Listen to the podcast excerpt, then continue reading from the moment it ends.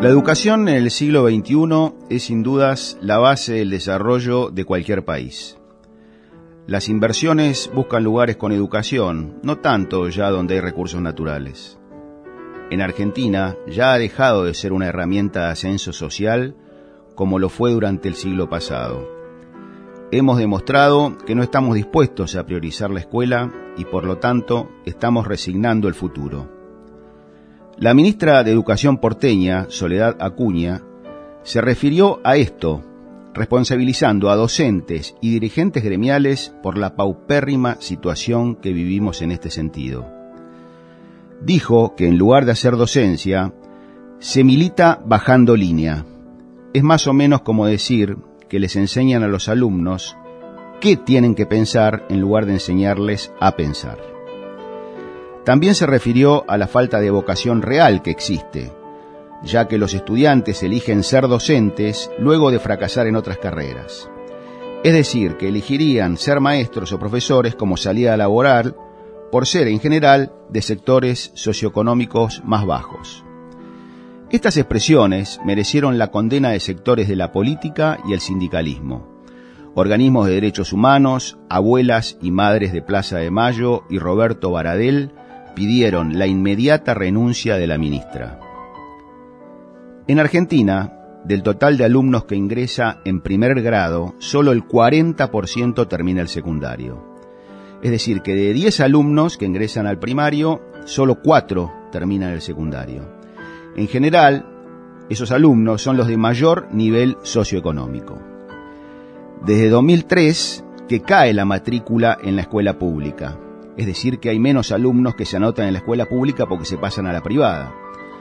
Antes nunca se había dado esta caída desde 1883. Esto sucede porque las familias humildes no pueden perder días de clase. Necesitan que la escuela esté abierta porque trabajan ambos. Entonces inscriben a sus hijos en escuelas parroquiales privadas. Actualmente en nuestro país rondamos las 600 horas de clase al año, mientras los países de la región, todos, superan las 900. Chile, por ejemplo, tiene 1.150 horas de clase al año. Nosotros 600. En las pruebas de la UNESCO pasamos del segundo lugar en la década del 90 al lugar número 14 en la actualidad. Nuestra calidad educativa está cada vez peor aunque tenemos el presupuesto más alto en educación de América Latina, tenemos los salarios más bajos. ¿Cómo se explica esto? Es que contamos con 12 alumnos por cargo docente, que no es lo mismo que 12 alumnos por maestro. Los cargos son cargos.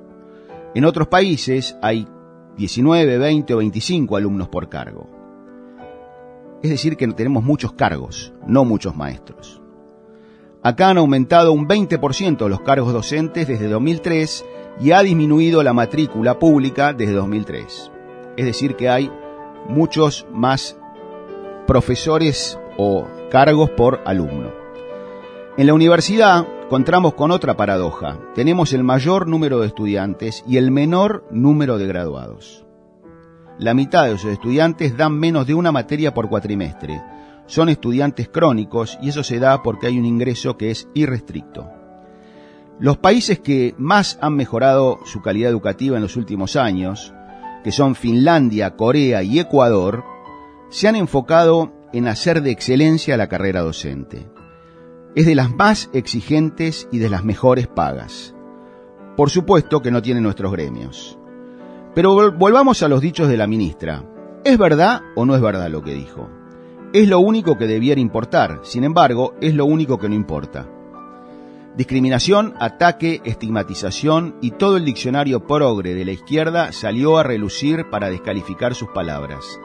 Casi que no importa si lo que dijo la ministra es cierto o no es cierto, porque si fuera cierto sería preocupante, y si no fuera cierto la ministra estaría mintiendo. Sin embargo, nadie le dijo mentirosa. Nuestra dirigencia, una vez más, vuelve a la tiranía de lo políticamente correcto, de la demagogia y la falsa bondad. Ellos son los que definen la educación de nuestros hijos y así estamos.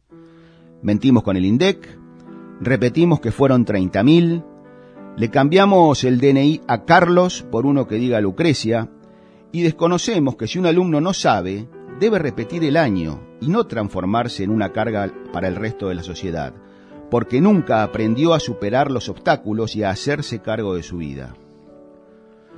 Ese niño en pocos años gritará el estado presente. En griego, verdad es aletheia, que viene de a, que es sin, y letos, que significa velo.